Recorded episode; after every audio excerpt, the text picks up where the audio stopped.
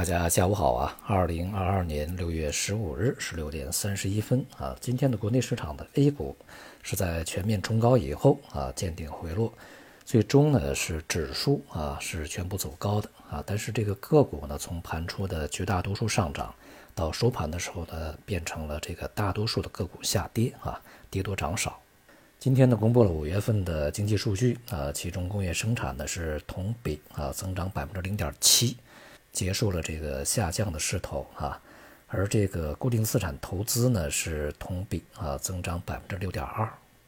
这两项的这个数据啊啊由跌转升啊，它这个幅度呢也是符合市场预期的啊，但是消费也就是社会消费品零售总额呢仍然是同比下降百分之六点七啊，虽然说较这个四月份的啊降幅有所收窄，但仍然也还是下降啊。这说明呢，在五月份整个经济的恢复啊，以及这个政策的发力，仍然是在生产端、供给端啊去产生的，需求端呢仍然还是比较弱啊，复苏呢这个力度不强，这一点呢是我在疫情爆发前后啊始终去强调的一点。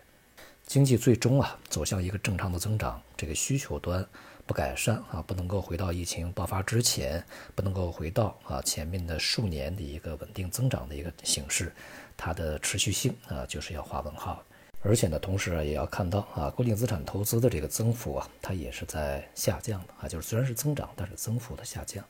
这些呢，也是要去仔细的看数据啊，前后进行对比呢，才能够看得出来。那么与此同时呢，从就业层面呢，虽然说整体的啊，这个调查失业率呢有所下降，但是啊，这个三十一个大城市啊。它的这个整体的调查失业率是仍然是上升的，这里面尤其要去注意的啊是这个年轻人，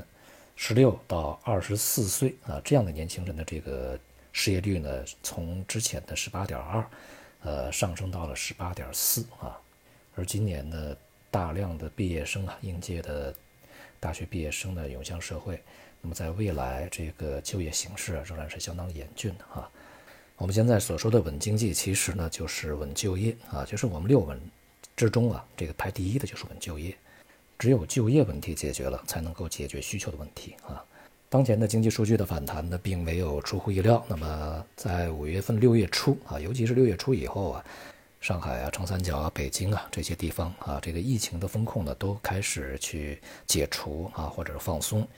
那么社会啊，经济生活都重新回到一个正常状态，因此呢，六月份的数据其实还是非常重要。我们来看一下，就是六月、七月数据是否能够去平稳的或者迅速的回升，这是在未来中国经济能否迅速的回到一个正常状态的一个非常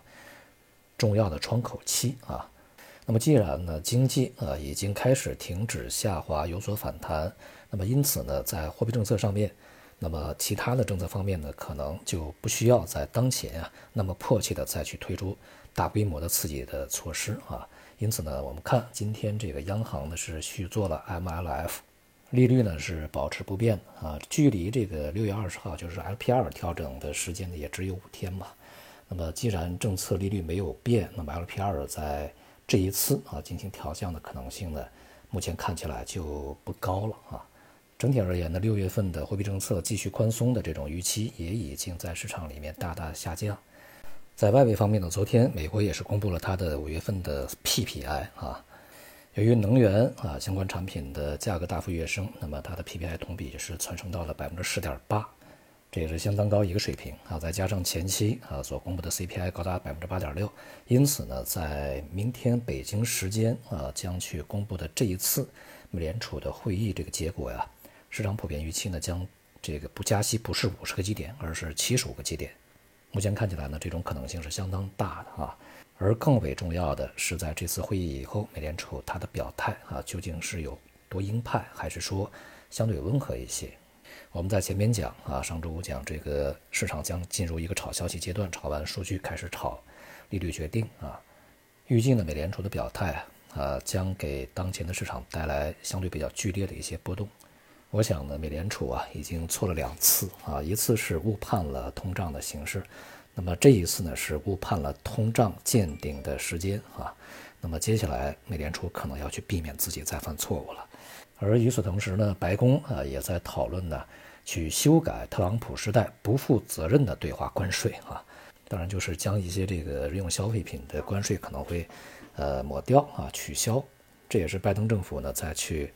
应对当前这个通胀形势里面的啊一种方法。因为现在其实拜登政府的支持率啊，呃大幅下降，这里面呢很大的成分是你政府没有能够控制住通胀。美国老百姓不关心什么俄乌冲突，也不关心对华政策啊，他们只关心自己的这个钱包是不是缩水了啊。那么事实上看呢，现在的薪资成长水平远远跟不上通胀成长水平。也就是说，他们购买力在下降，所以说他们会相当不满啊。但尽管如此，我想呢，无论是政府还是央行，动作都已经很晚了。而且呢，这个通胀本身是他们造成的啊。而且呢，造成的这些这个原因呢，它是积累了数十年，不是说你现在一两个月就能够解决的事情啊。那么接下来，拜登政府可能在这一届日子也不会太好过。所以呢，从这个角度上来讲啊，政府和央行相配合，它就是要去浇熄现在的通胀，所以呢，手段可能会比之前更加的严厉，也就是更加偏向鹰派。那么对于市场而言，当然啊，我们可想而知会是一个什么样的效应啊。所以呢，对于外围股市而言、债市而言和其他风险资产而言，压力是始终存在的。而对于 A 股而言，那么今天的市场啊。虽然说最终上涨，但是质量并不是非常高啊。一方面呢，上涨的这个幅度啊，大部分被吞回来了啊，就是像沪指啊，这个深指啊，呃三分之二以上吧，都已经抹掉了啊。那么第二个呢，就是在指数上涨的过程中，主要是由于一些大盘股，尤其是金融地产啊，这个保险呐，呃证券呐，银行啊，还有地产股啊，他们来去拉这个大盘指数。这个呢，多多少少啊，会让人联想起来，在过去的若干年，呃，行情上涨尾声以后呢，总会去去拉这个能源股两桶油啊，具有相同的一种效应啊。那么第三个呢，就是个股跌多涨少啊。其实，在过程中，这个非大盘股、非指标股啊、非权重股呢，上涨了以后，有很多啊，这个重新回跌，在今天是走低的啊。因此呢，从大环境啊和这个市场本身的表现来看呢，这样的上涨并不是非常可靠啊。而且呢，与此同时，呃，成交量呢却是创出了新高，一点三万亿啊。这个呢，应该是从去年九月份以来的最高的一个成单日成交量啊。应该说在近期是算是天量了。在如此巨大的成交量之下，那么市场呢并没有能够去稳住、保持升势。这是非常值得我们啊去对此提高警惕的。而从内外部这个市场表现而言，那虽然说现在啊这个 A 股和其他市场呢有所分化，走出了独立行情，但是呢，我们可以大体把它看作是在之前四月份之前呢，A 股跌得太多啊，它是全世界表现倒数第二的这个呃那么差的这个股市啊，跌幅比较大。也是率先吧啊进入熊市的技术性熊市的这个市场。那么现在呢，美国股市啊也已经进入技术性熊市，而 A 股呢同样如此。其实呢是处在一个差不多啊相同的一个位置和水平，所以呢仍然啊不宜太过乐观啊。我们权且啊等候一下市场这些非常重要的信息啊，比如说美联储的决定啊等等啊，这些这个结果出来以后，市场波动平复以后啊再做打算不迟啊。好，今天就到这里，谢谢大家。